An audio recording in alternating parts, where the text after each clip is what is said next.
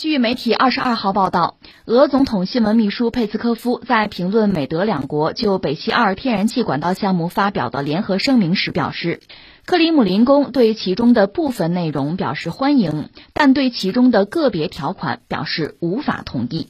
据悉，日前美国和德国就北溪二天然气管道项目达成协议，两国政府表示已准备好将这一通过乌克兰运输俄罗斯天然气的合同再延长十年。并争取降低乌克兰对于使用和转运俄罗斯天然气的依赖程度。此外，如果俄罗斯未来将动力工程作为武器使用，并对乌克兰采取侵略行动，那么德国方面有责任采取行动。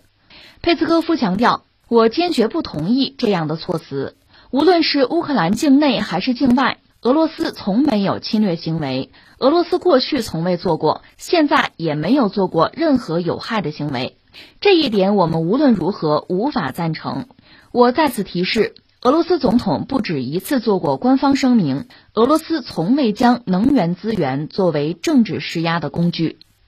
北溪二项目框架内将建成两条天然气输送管道，每年从俄罗斯沿海地区通过波罗的海向德国输送五百五十亿立方米天然气。目前管道铺设工作已经完成百分之九十八，预计在八月之前结束。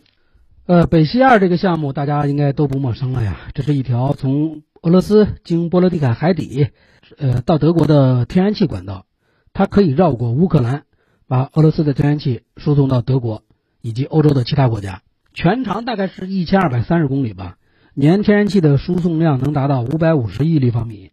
这个管道是从二零一一年开始评估的，二零一五年六月份立项，二零一八年就开始铺设了。原计划是去年呀，二零二零年交付使用的。之前原本德国乃至西欧的那些国家要从俄罗斯购买的天然气啊，都要过哪儿呢？都要经过乌克兰和波兰。这两个国的领土，那么这两个国家呢，每年都可以从中收取一定的你的过路费啊、过境费，而且比较可观，是一笔不小的收入。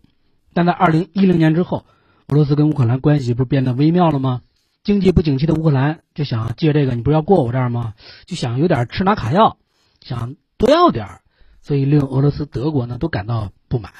于是就产生了我要扩建北溪这个输气管的想法。不是后来叫北北溪二吗？但是在北溪二这个项目修建的过程中，是在二零一四年啊，大家都知道爆发了克里米亚危机，还有乌克兰东部乌东地区的武装冲突，俄罗斯呢一下子就成了整个西方世界的制重众矢之的啊，制裁的对象。那原本属于苏联东欧集团的那那些中东欧国家更是人心惶惶了。这个修管一事啊，一时间就成了政治不正确的事了。这是那次危机。到了二零一六年呢？美国总统特朗普就上台了，更是极力的阻挠啊！在一九年的十二月份，推动美国两院先后通过了针对这个北溪二工程的相关实体和个人的这个制裁法案，让这个工程啊，这个工程当年都完成度高达百分之九十五了，马上眼瞅着就完成了，一被制裁，一下子就搁浅了十八个月之久。这是特朗普时期。到了拜登上台之后呢，这个民主党啊，一向标榜自己是那个。呃，保护环境啊，绿色能源呀，有这个价值观，所以他一刚上台之初啊，一度表现出比这个特朗普更坚决的反这个北溪二的立场。北溪二毕竟是天然气管道啊，你不是绿色能源呀，不是清洁能源呀。那美国外交的二号人物就国务卿布林肯，直到今年三月二十五号还在那个布鲁塞尔北约那个会议上还说了，说北溪二不论对美国或者欧盟都是很糟糕的项目。并重申，美国我们一定是有要有制裁的决定和决心的。这还三月份，俩月之后，俩月都不到，到了五月十九号，拜登政府就是忽然一百八十度大转弯，就当天，布林肯领导的那个国务院宣布取消对北溪二等项目相关公司及其负责人的制裁。这两个月之后的联合声明，就是一次重大转向的最新结果呀。美德两国发的这个联合声明啊，是这么说的：说如果俄罗斯试图把能源用作武器，或对乌克兰采取其他侵略行动，德国将在国家层面采取行动，并配合欧盟实施包括制裁、限制俄罗斯出口能力等措施加以反制。所以啊，很多专家就分析，美德这个联合声明就北溪二妥协的这个实质本质，就是美国啊牺牲掉了乌克兰、波兰的利益，换取的是什么呢？美德之间的团结，而德国付出的。是些许暂时性的代价，来换得能源方面更大的自主权、主动权。那么这次赢家跟输家是谁呢？联合声明达成之后，俄罗斯还有普京无疑是最大的赢家。但是，尽管很多人认为北溪二的这个建成并不会大幅提升俄罗斯在西欧天然气市场这个份额，大概也就是百分之四十的占比吧。但在政治上，俄罗斯是至少可以单方面宣称，在这个克里米亚危机啊、乌东事件之后，我们俄罗斯初步在西方的，你不是给我设下了个包围圈吗？我在你这个包围圈上、包围墙上打开了一个口子。呃，德国跟默克尔不，即便不是大赢家，至少也不是输家吧。德国跟在美国的博弈中，他们等于是占了上风。虽然为此出血了，但毕竟实现了让北溪二打通的这个初衷。这对于即将隐退退休的默克尔来说，算是个大结局的圆满吧，圆满的大结局。另外，欧盟在法国这些国家的影响下，对北溪二的项目现在还持比较明显的保留态度。在美德联合声明发布的第二天就表示，我们要启动审查。德国的初衷用这条管道啊，不仅是利要满足自身的能源需要，也是想借此通过向欧洲其他国家中转嘛。我这是个中转中转站，在向其他国家中转销售天然气中也能从中获利。现在来看，你说能实现吗？恐怕很难。呃，乌克兰跟波兰那肯定是最大的输家了，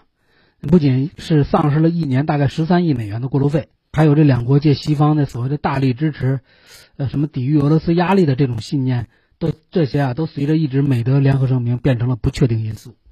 呃，乌克兰跟波兰肯定是最大的输家呀，每年能丧失大概十三亿美元的过路费，而且等于是这两家呀被美德给放弃了，将来面对俄罗斯的威胁，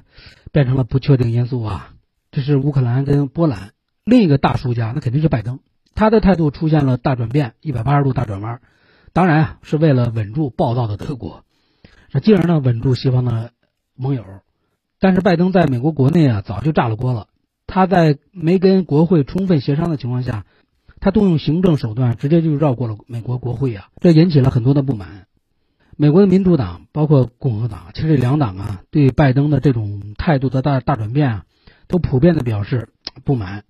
斥责拜登说：“你这是送给普京的大礼包啊！”而且将来俄罗斯普京一旦有要有什么过激的行为啊，刺激美国的行为啊。拜登的这个政策，让这个北溪二跟德国达成协议，让他继续开工，这个决策肯定会被美国的党内啊，不过不光是民主党，还是共和党都会被拉出来讨伐一番。那么刚才说到最大的输家乌克兰、波兰这两个国家，虽然被美国、德国两国政府说你们期待你们的理解呀，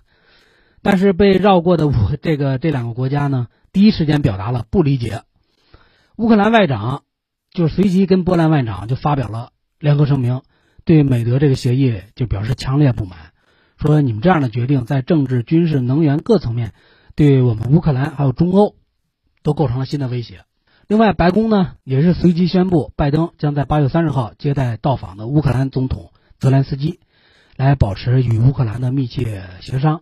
但是，美国国会共和党人啊，包括部分的国会的民主党人都说：“哎呀，你这么办，你把人叫过来到访。”是试图向乌克兰政府施压呀，逼着他们承认任命啊。另外有消息人士说，布林肯的顾问将尽快的访问波兰和乌克兰，确保两国支持协议。